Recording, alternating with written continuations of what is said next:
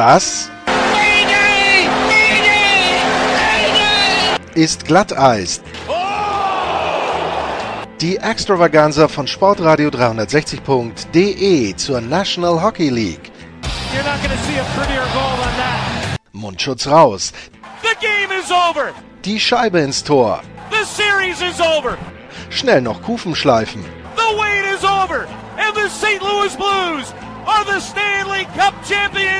Und hier ist euer Gastgeber, Lars Marendorf.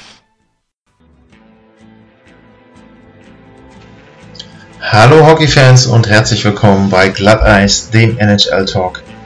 Ja, wir reden heute über eine Franchise, die noch gar kein einziges NHL-Spiel absolviert hat, aber für mich gehört die Mannschaft oder der Verein eben doch schon zur NHL dazu und wir hatten ja schon eine Ausgabe mit John Barr, wo er uns ein bisschen ja, über das berichtet hat, was schon in Seattle passiert ist. Mittlerweile gibt es dort einen neuen General Manager und auch an der Halle hat sich einiges getan.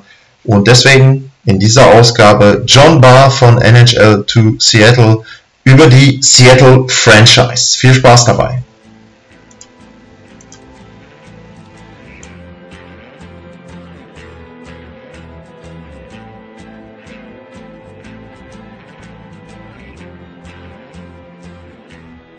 Good. Our next episode of Glatteis brings us to a city that has not seen an NHL game yet, but has an NHL franchise. We're going to talk about the Seattle franchise. There's no name. Maybe we get some news about that as well. And I've got John Barr from NHL to Seattle on the phone. John, hello.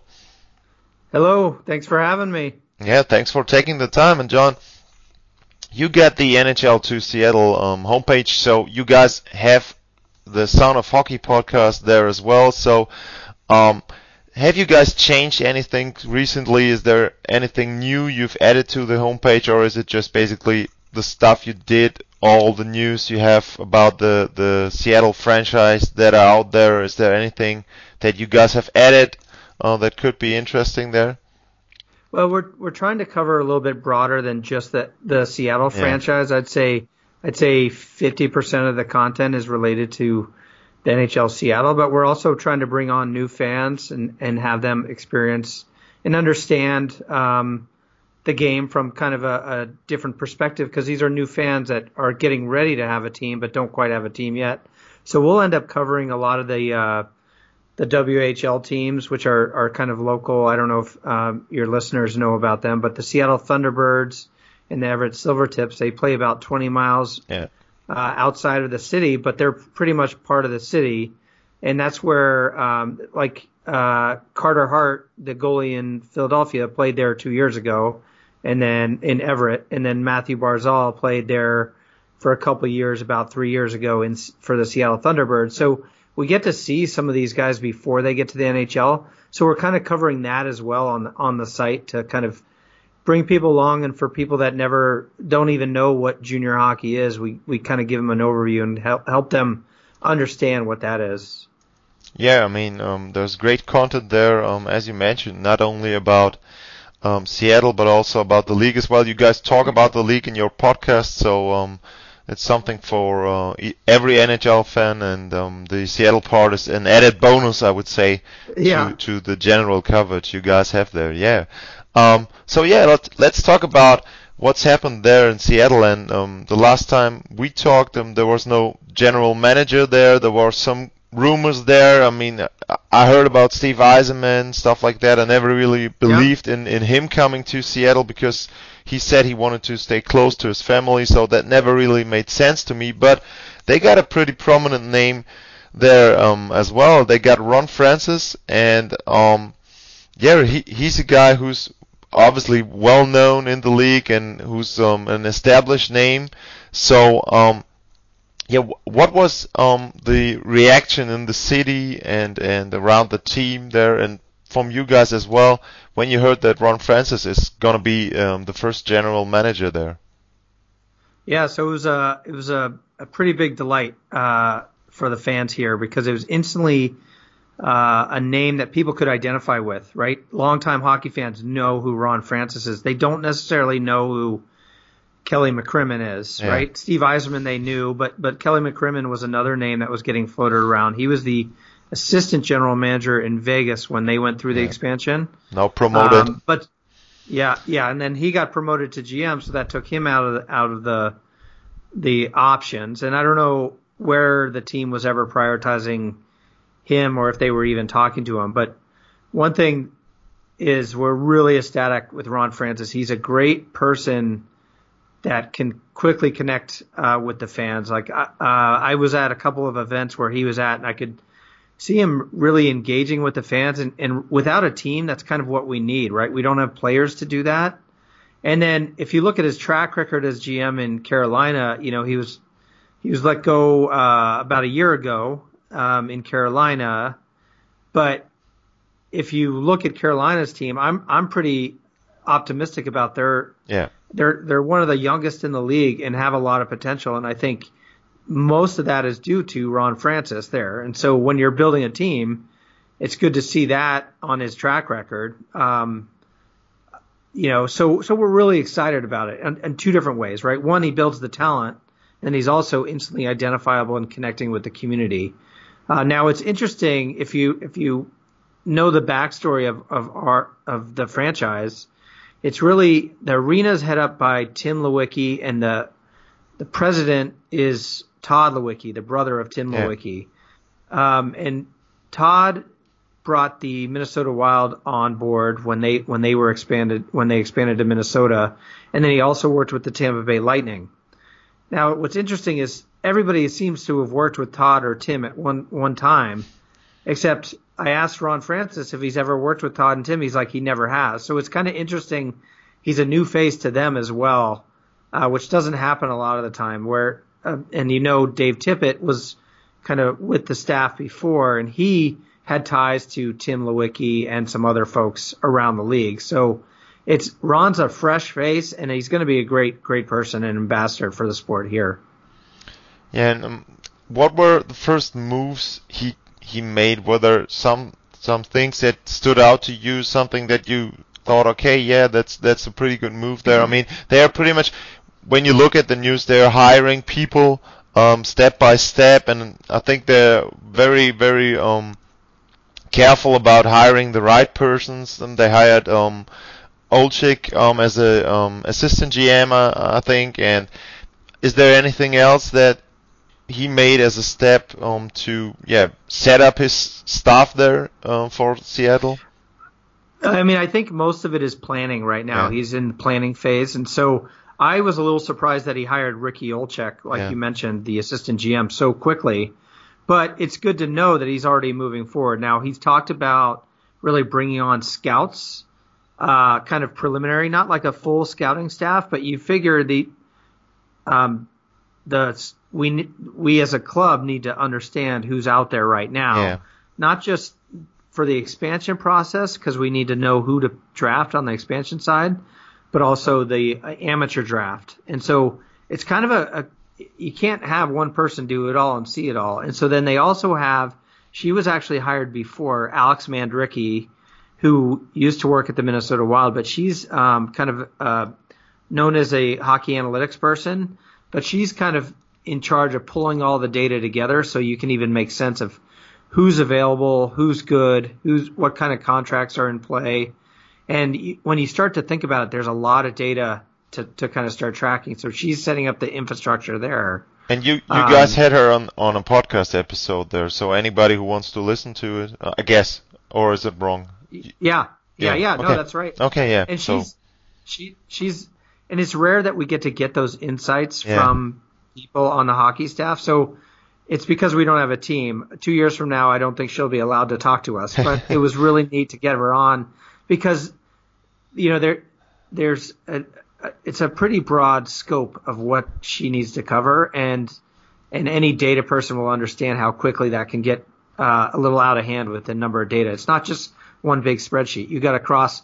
Think of all the leagues in Europe, right? And Yeah. and how like how do you how do you how do you evaluate Soderberg and and other people that play in the Swedish Elite League, the Swiss League, the German League, like all that needs to come into play and brought together so it makes sense so one person, the, either the assistant GM or GM, can have it at, at their at their disposal. Yeah, and so I mean, um, another big step for the team will be obviously the name and the logo and whatever comes with that. Um, you guys have a pretty cool logo there for for your homepage as well with the skyline there of Seattle, so uh, that's looking good. But is there any news out there about the name? Uh, um, I saw that they um, pretty much um, cut off a couple of names that were pretty popular, um, but um, is there a list you where where people can see okay those might be the names or is it completely uh, hidden um, from from the um, people in, in Seattle there? I, I think the short answer is it's pretty much hidden from Yeah. from the Seattle folks. You can you can maybe draw conclusions based on a couple different um, rumors or reports or filings, but for the most part, it's it's kind of hidden right now. Um, one thing is the name that they've set, talked about announcing the name for quite some time, and it keeps getting moved back. Yeah, But so far, so far the plan of record is early in 2020. So we're thinking uh, February, January, February timeframe is when they'll reveal the name and probably the colors to some extent. Maybe not the uniform, but kind of the the name and the brand. Um, and because people, it's I probably said this last time, but it's easily the the biggest topic that people want to discuss yeah, uh, even though it's you know we still don't two years away from having a team. They're still kind of that's all they want to talk about, and it and it's and it divides a lot of people because uh, there's some names that people absolutely love and absolutely hate, and there's people on both sides of that argument. well. Yeah, That's something you always have. Um, you can't get um, Yeah. you can't get it right for everybody. So um, that's yeah, yeah. That's Yeah. something you don't have to, to think about too much. Just make your make the decision you think is right. Um, another pretty interesting topic is the arena. Um, there has been um, you guys have a photo gallery on the homepage as well. I've seen some film there as well. It looks um, pretty modern, and to me, I, I was kind of surprised because um, at first I thought that they were more ahead in the process, but you talked about it. It's still a couple of years away, so there's still enough time to to build the arena. Um, but from from the news um, that were out there, um, was someone of, of your um, people were uh, in the arena? Were you guys involved in that? Um, are those photos? Yeah. Okay, good. good. Um, so yeah, yeah. So you get a first first side or first hand view of it. So what is the experience like um, to to see that pretty much stripped down to the um, yeah just the basics of the building pretty much. Yeah. So the the complicating factor um, for people that might not know is is the arena is the the roof in particular is considered a historical landmark, and so they basically have to keep the roof, but they can replace everything else underneath. And so they've it's some crazy engineering that probably even the Germans would be proud of well, uh, yeah, to to keep the roof up while digging down, and so they're digging down another ten feet. So they've cleared the previous kind Yeah, of yeah. arena, the bowl, and so it's now just dirt. And now they're digging down so that they can make the arena big enough for hockey. And it's gonna be, it's gonna be, and that's where the the Seattle SuperSonics used to play. Yeah, the Seattle Thunderbirds used to play, and and I was in the arena uh, l- like a year ago, and um, it's it's just amazing to see what they've done and cleared out because uh, they, they took out a skate park that was like right adjacent to the uh, arena, and so then they're digging down and making it bigger, and so we're actually going to be like subterranean for the and for the final product, and it's it's pretty amazing. So these these the roof is up on stilts almost, yeah. and so uh, it's pretty. Once they get that kind of secure, now they can start hauling more and more dirt out and start building from there. And so it is still two years away, but um, it's amazing uh, that you know they still haven't poured any cement or anything like that yet. Um, but it's it's a pretty amazing uh, feat to pull off.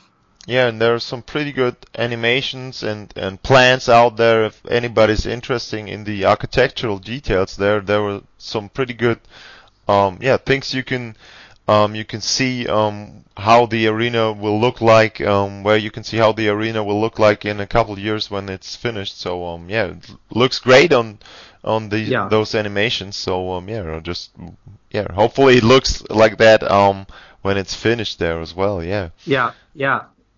Um, so, what is next? Is there, have they said, I mean, you talked about the name, um, is there a date where they might come out with a list or might come out with a real name? What, what are the next steps that maybe are already set for the franchise?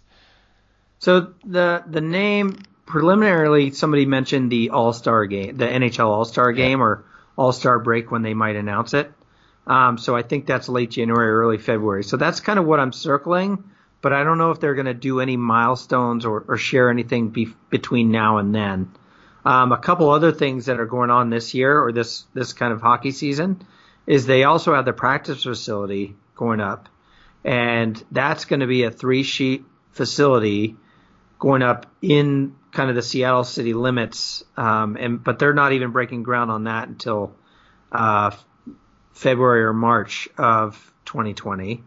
But that's a big project in itself because that's going to be the practice facility, the offices, and it's kind of taking place of a of an old outdoor mall or uh, sorry indoor mall that um, is is iconic in the city, but malls aren't aren't as popular anymore, and so they're repurposing that to put a three ice facility, and it's actually going to be the the only ice or youth hockey ice availability in the city of Seattle. All the ice around here is located outside the city, Yeah. and so so it's nice to have it in the city. Yeah, I mean that that was something we talked about as well. Um, when there was not really sure where they would gonna play, when there was still the expansion process, that all those um, or a lot Yeah. of those ideas were more outside of the Seattle, um, yeah, downtown area or whatever you would call it there. Um, so um, yeah, it's nice to have um, something there as well. I mean that that is something that always comes with having a new franchise that they are also trying to create some new ice surfaces for youth hockey, for amateur hockey, if you want um, something like that there as well. So yeah, that's definitely great Yeah. to to see that they are doing this even before they have a franchise there or Yeah, a team playing and we- there. That's right, and we we really need ice here. I I play a lot, Yeah. um, and it's really hard to find ice, and it's expensive because there's there's not a lot of it out there. So um, it's and then another there's another facility going up about 25 miles away uh, from one of the uh, uh, associations that has a couple rinks. They're putting another two sheet rink, so it's already growing, right? Even there's even a little buzz already, even though it's still two years away, where people are, are signing up for hockey and engaging in hockey. So that's awesome to see because I'm just such a fan of the sport. I love to see it grow. Okay, yeah, great. Um, last question. I've talked to um, uh, someone from Vancouver, Vancouver as well, and then asked him um, specifically about a couple of moves they made. That um, if there's already a process in Vancouver, especially because it's the nearest um, NHL location, but maybe also in other places. Have you heard of teams? Um, yeah, trying to avoid um, yeah exploiting some assets and for um, Vancouver specifically um, I, I asked um, the guy from the athletic there do you think that the Vancouver Canucks are already looking um, at the Seattle franchise and setting some goals like okay we got to be back in the playoffs we got to be good when the franchise comes around because if there's a new franchise pretty much in our neighborhood so to speak um, we can't afford to be a bad team anymore. We got to be Yeah. performing well. Have you heard anything like that? Uh, not too much, but I think Vancouver. I don't know what what um the person you had on before, but I think Vancouver set up pretty well. They should be pretty good with uh, Pettersson and Brock Boeser Yeah. and now Quinn, Quinn Hughes. Like that's a really good core that is going to make them pretty good by the time we have a team. Um, so I wouldn't be if I was Vancouver, I wouldn't be worried about Seattle. I'd be thinking a little bit more uh, broad about it. Yeah. Now, one thing you did bring up is is thinking about how teams and might think about the expansion process and take that into account uh, in the next couple of years because if they have good assets that might get taken in the expansion draft, they might want to trade some of those assets now to get better assets or younger assets or, or assets that, that won't get taken in the expansion draft. So that's something I'm kind of keeping my yeah. eye on as we're getting closer to this. Um, you know, there, there's a couple teams I think might be in a little danger as far as exposing somebody really good. I think Philadelphia's D looks pretty good, and Anaheim's got some forwards. But I'm going to continue to kind of monitor that yeah. and see how that plays out because anybody who played in the league last year is technically eligible for the expansion draft. Now, I also keep an eye on no trade clauses, of and course, because yeah. they have to protect those players, and so that's that's like Matt Zuccarello. I don't know if you followed that. Yeah. Um, signing with the Wild, he he has a no trade clause, so he has to be protected in Minnesota, and he's one of the older players that might not be advantageous to Seattle. So even if they left him exposed, I'm not sure if Seattle would pick them up. So those are the things I'm kind of keeping an eye on this year.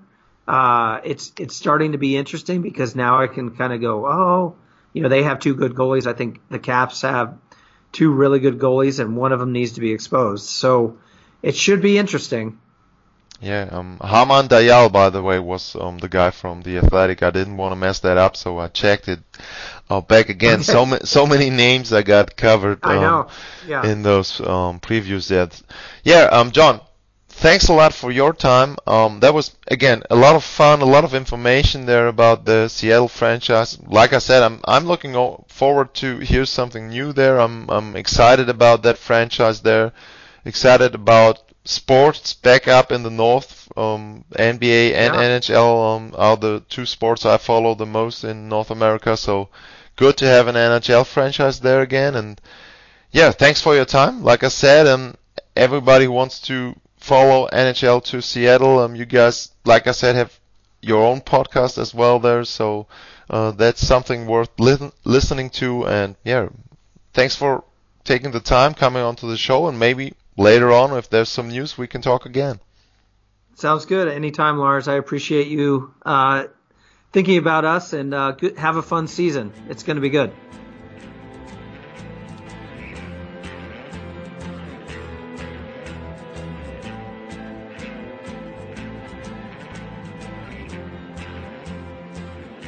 An dieser Stelle nochmal ganz kurz die Hinweise auf die Möglichkeiten, uns zu unterstützen. Erstens at Lars-Mar bei Twitter.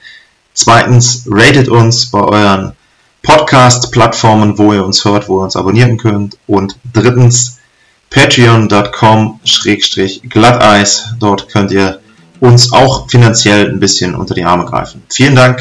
Ciao. Das war Glatteis, die Extravaganza von Sportradio 360.de zur National Hockey League. Folgt uns auf Twitter, liked uns auf Facebook, abonniert uns auf iTunes.